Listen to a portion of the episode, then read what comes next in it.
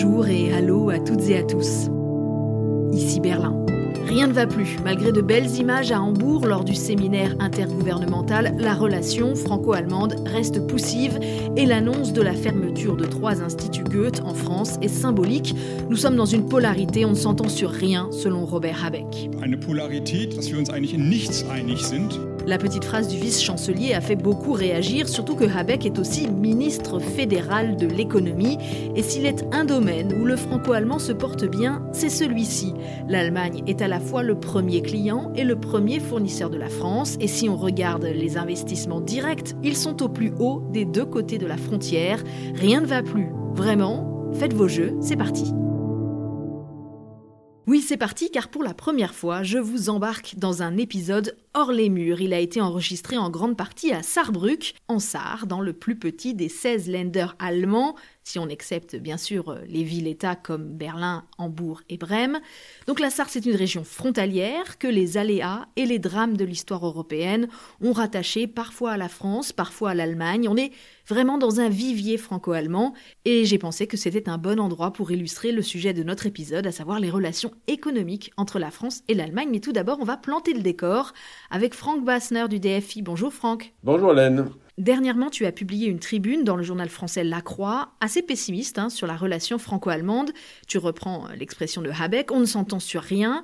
Mais est-ce que cette morosité touche aussi les acteurs économiques? La crise franco-allemande dont on parle beaucoup actuellement, elle concerne surtout les grands sujets stratégiques politiques, et beaucoup moins la réalité vécue des échanges entre acteurs économiques, euh, y compris au niveau des, des communes et des villes. Je pense vraiment que c'est les grands sujets qui fâchent actuellement. C'est là qu'il faut faire un effort sur la géostratégie, sur l'armement, sur euh, la réforme des traités, sur le pacte de stabilité. Là, c'est des gouvernements qui doivent agir. Il faut proposer aux autres partenaires européens des pistes de réflexion, au moins pour un jour proche, j'espère, arriver à des compromis possibles. Alors on y travaille, à Hambourg on a annoncé euh, un accord sur euh, la réforme du marché euh, de l'énergie au niveau européen d'ici la fin de ce mois d'octobre, on verra. En tout cas, si on regarde les relations strictement économiques, là tu nous confirmes, la relation elle est intacte entre les partenaires. Oui, la France et l'Allemagne sont des partenaires économiques très importants, nous avons une présence très forte d'entreprises françaises en Allemagne et vice-versa, c'est des, milliers et milliers d'emplois qui sont produits et créés et de bons emplois par les partenaires de l'autre pays. Donc là je ne pourrais qu'il y a une crise majeure, c'est plutôt que le cadre macroéconomique est quelque chose qui influence évidemment les entreprises. Les impôts qu'il faut payer, le prix de l'énergie qui est un grand sujet en Allemagne, tout ça c'est des conditions cadres qui peuvent influencer des décisions d'investissement.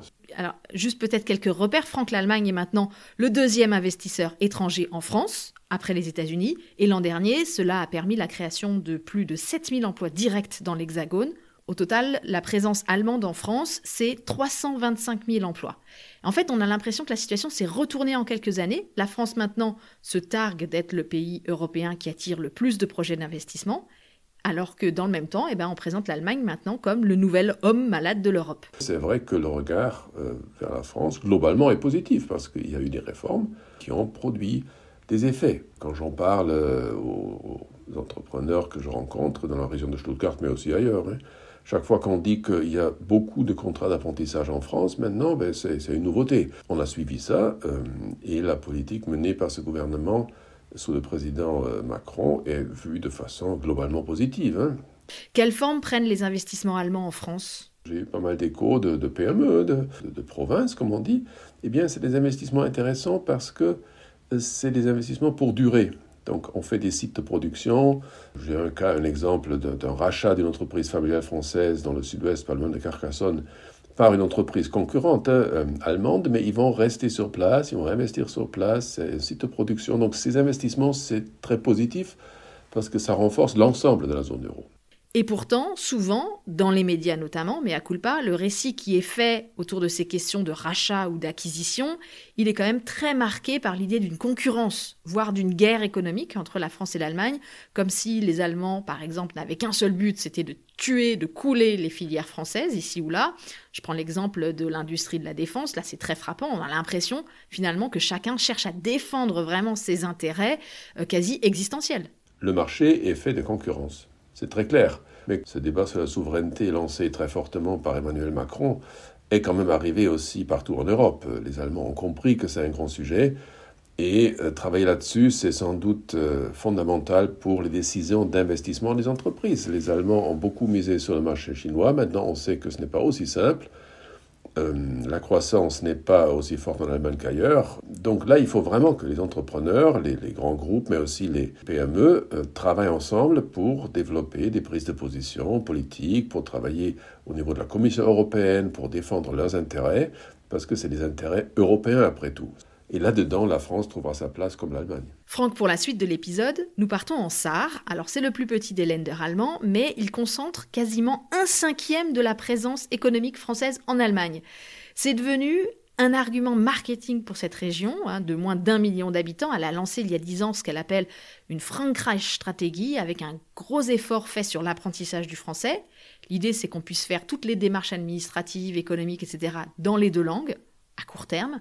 Et sur le papier, on se dit vraiment qu'on tient là une région pionnière, non? Depuis de longues années, la Commission européenne considère les espaces transfrontaliers, donc de proximité des anciennes frontières, comme étant un laboratoire. C'est très bien. Quand on regarde la réalité économique, ce n'est pas aussi simple que ça, car évidemment les systèmes administratifs sont en place, les systèmes de formation professionnelle ne sont pas forcément les mêmes entre la France et l'Allemagne, euh, les travailleurs frontaliers ont aussi leurs problèmes qu'on a vus pendant la pandémie, donc ce n'est pas aussi simple que ça, ce n'est pas la proximité qui va garantir un succès de coopération. Mais il est vrai que le potentiel est là et euh, une région comme la Sarre, comme le Rhin supérieur, essaye d'en profiter, mais nous savons que les entreprises ne sont pas toujours très euh, satisfaits des conditions juridiques, des problématiques justement administratives transfrontalières. Et c'est ce qu'on va voir maintenant avec tout d'abord la visite d'une entreprise. Alors on part dans une PME allemande, un siècle d'existence et de production dans un secteur classique de l'industrie, la métallurgie. Le siège est à Saarbrück et le patron, il est bien allemand, même si ça s'entend à peine. Comme il le dit lui-même, le transfrontalier, c'est l'ADN de son entreprise. Zarmetal a deux usines en Lorraine depuis 1935. David Philippot.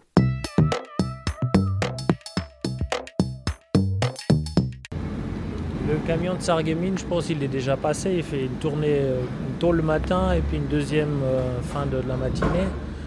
Chez Zahar Metal, on produit des deux côtés de la frontière, passer d'un pays à l'autre, d'une langue à l'autre. C'est le quotidien des salariés et de Frédéric Holzbauer qui dirige la PME. Bah, ici, c'est le hall avec les, grandes machines, les grandes fraiseuses, euh, où justement les pièces qui sont forgées à Sarreguemines, ils viennent ici en état brut et ils sont finis ici.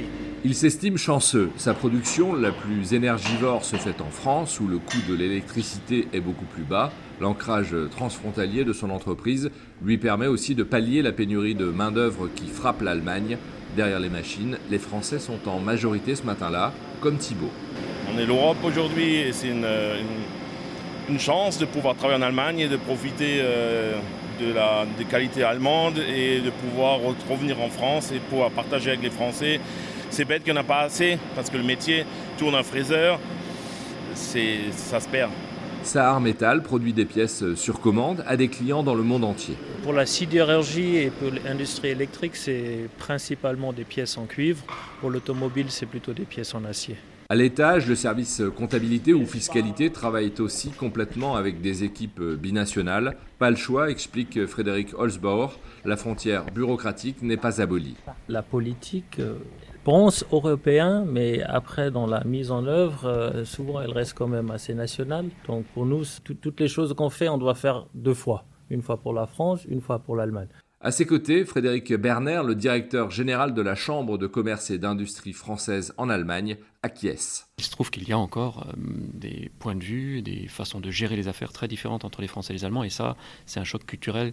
Ça reste encore un casse-tête de mener des affaires dans les deux pays. La CCI France-Allemagne a déjà accompagné plus de 1600 projets économiques. Pour réussir en Allemagne, il y a un maître mot euh, qui, est, important de comprendre dès le début, c'est la confiance. Et donc, très concrètement, quand un entrepreneur français vient nous voir, la première chose qu'on lui propose de faire, c'est de, monter une antenne commerciale, de mettre en place une adresse, un numéro de téléphone en Allemagne, de mettre à disposition des personnels bilingues, bref, faire en sorte qu'il soit perçu aux yeux de son futur client allemand comme s'il était un fournisseur local. La confiance, mais pas forcément au plus haut niveau, pour le patron de Saar Metal, les frictions actuelles entre Paris et Berlin n'ont pas de conséquences sur son activité. Sur le plan professionnel, on voit aucun changement. Je dirais, euh, on, travaille très étroitement aussi avec les clients, les fournisseurs. Euh, ça, reste pareil. Frédéric Berner confirme. De ce point de vue-là, il ne faut pas non plus être naïf.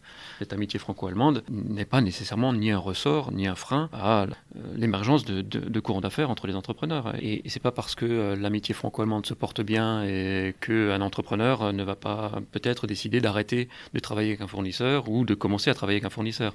L'exemple de la SAR lui donne raison, les échanges intenses avec la France n'ont pas cessé quand le territoire a été rattaché à la RFA en 1957. Aujourd'hui, ce tout petit land représente 1% du PIB allemand, mais il héberge 17% des filiales françaises en Allemagne.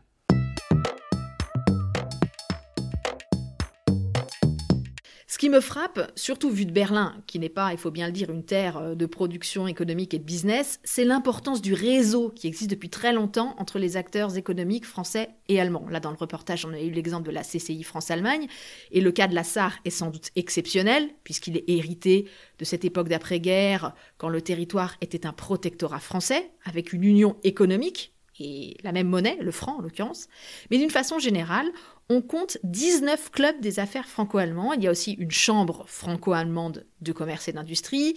Il y a régulièrement des événements, comme le Forum des entreprises, qui a lieu ces jours-ci au congrès de la Fédération des acteurs franco-allemands pour l'Europe. Et je pourrais aussi citer, par exemple, les journées franco-allemandes de l'économie, etc., etc. Et depuis quelques années, il y a un autre acteur intéressant, un acteur sarrois, c'est le pôle franco-allemand. Son responsable, c'est Michael Hess. Bonjour. Bonjour, madame. Vous êtes directeur à la banque franco-allemande de la ZAR LB. Première question un peu générale. L'Allemagne et la France, quand même le rappeler, c'est 40% du PIB de l'Union européenne. Donc là, on comprend pourquoi on parle d'un moteur pour l'Europe. Est-ce que c'est un constat que vous partagez? Pour commencer, hein, il est vraiment important de savoir qu'on parle du numéro 1 et du numéro 2 dans euh, la zone euro, dans l'Union européenne, dans le monde économique. Hein. C'est vraiment la base. Pour donner une chiffre, le commerce externe entre les deux pays s'élève à un niveau de 180 milliards d'euros. Dans euh, l'année 2022, c'est un niveau record pour euh, les deux pays. Et si on regarde les investissements directs entre l'Allemagne et la France, euh, je prends une chiffre par exemple, la France en Allemagne, on avait un, un, montant de 32 milliards d'euros d'investissements directs en 2021. Je ne connais pas encore les chiffres pour 2022, mais c'est vraiment la base pour décrire un peu ce qui s'y passe dans le quotidien dans le franco-allemand. Pourtant, en ce moment, la relation franco-allemande, elle est compliquée, mais quand on vous entend, on se dit que le monde des affaires n'est pas concerné par cette morosité.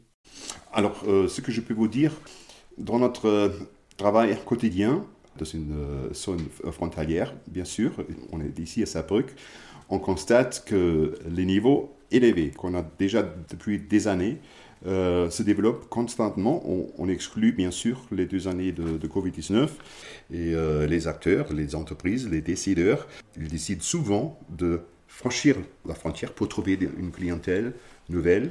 Ça veut dire qu'on a un développement constant, très stable, d'augmentation des activités du commerce et des échanges entre les deux pays et les acteurs. Ça augmente encore en permanence. Est-ce que le ralentissement de l'activité économique en Allemagne, et très concrètement l'entrée en récession, peut changer cette situation? Est-ce que ça va jouer notamment sur l'attractivité du pays aux yeux des Français?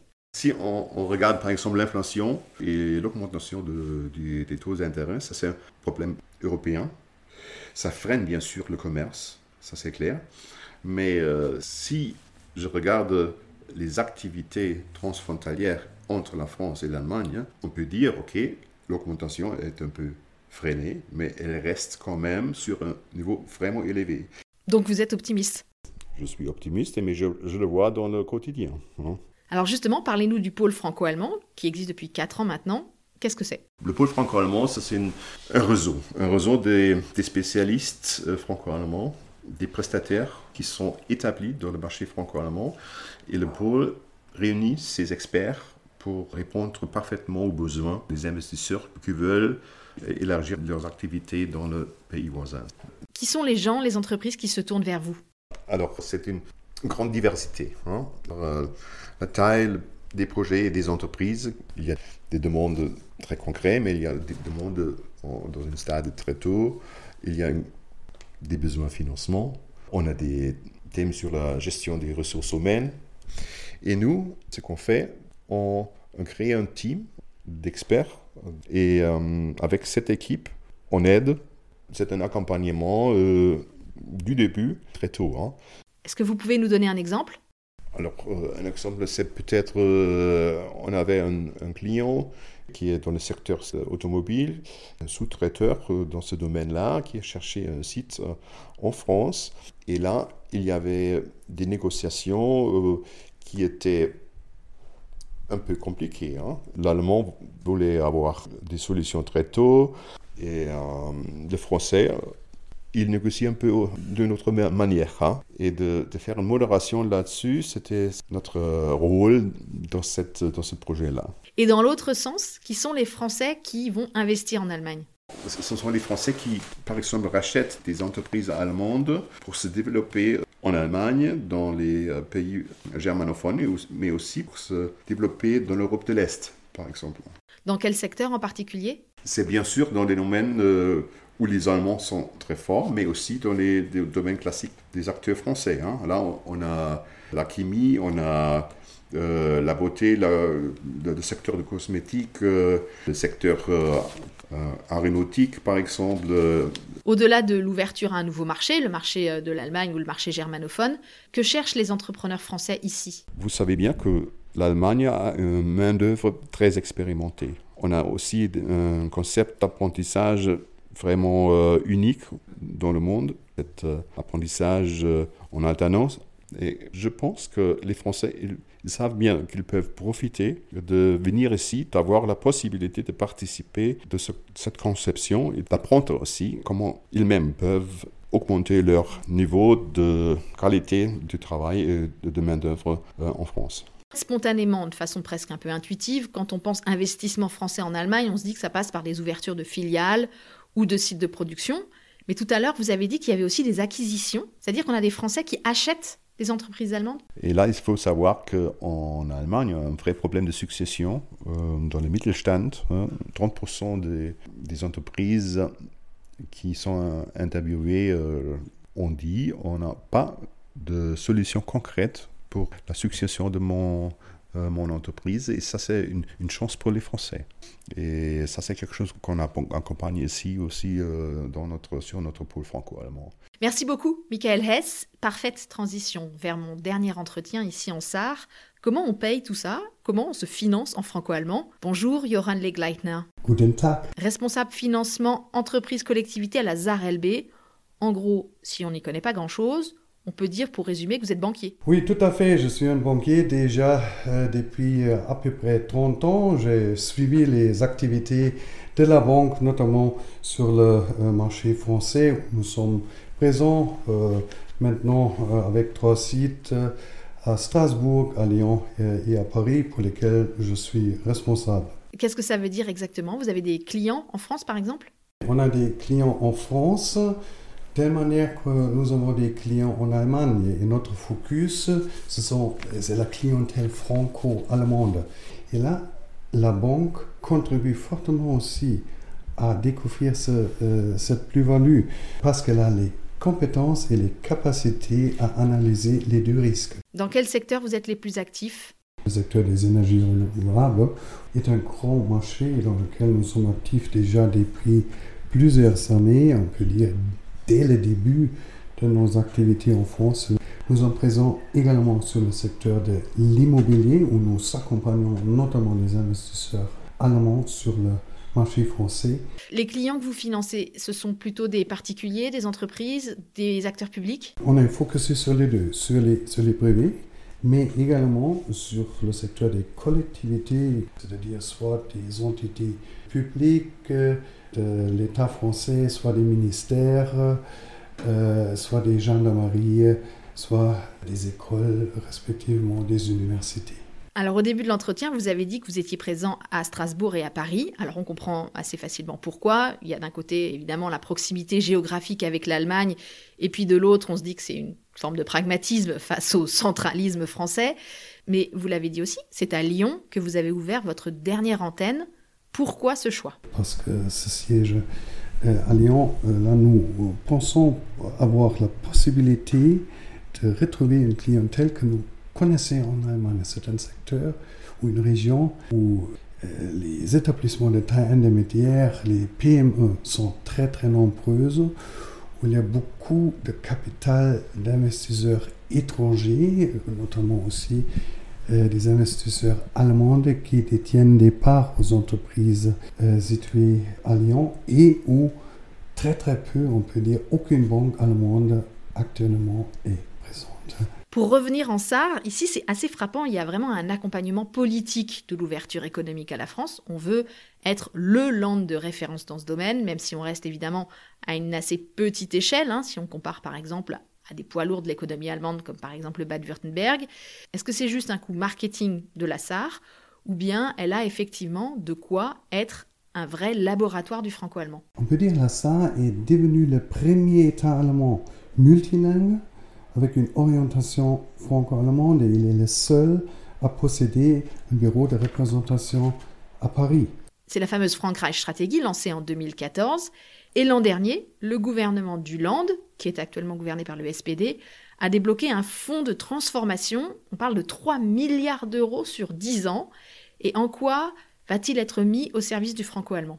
L'ASA a mis en place plusieurs projets, notamment le secteur de l'énergie. Hein, J'aimerais citer la mise en relation de différents projets d'hydrogène et la mise en place d'une économie transfrontalière de l'hydrogène.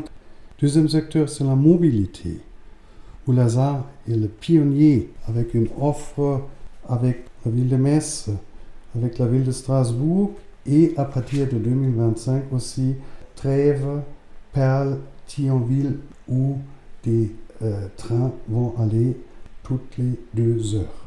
Actuellement, il y a beaucoup de problèmes. Ça ralentit le moteur. Qu'attendez-vous de Berlin et de Paris? Pour moi, le euh, problème principal est qu'il faut focuser plus sur les régions transfrontalières. Quand les compétences dans les régions sont capables euh, de trouver des solutions, ces solutions doivent être soutenues toujours par l'État central. Hein. Et là, je pense qu'il faut travailler d'avoir plus de points dans les capitales avec un sens commun. C'est-à-dire? Il faut démontrer qu'on est capable euh, de fournir euh, des solutions, de démontrer des, compétences, de démontrer une plus-value.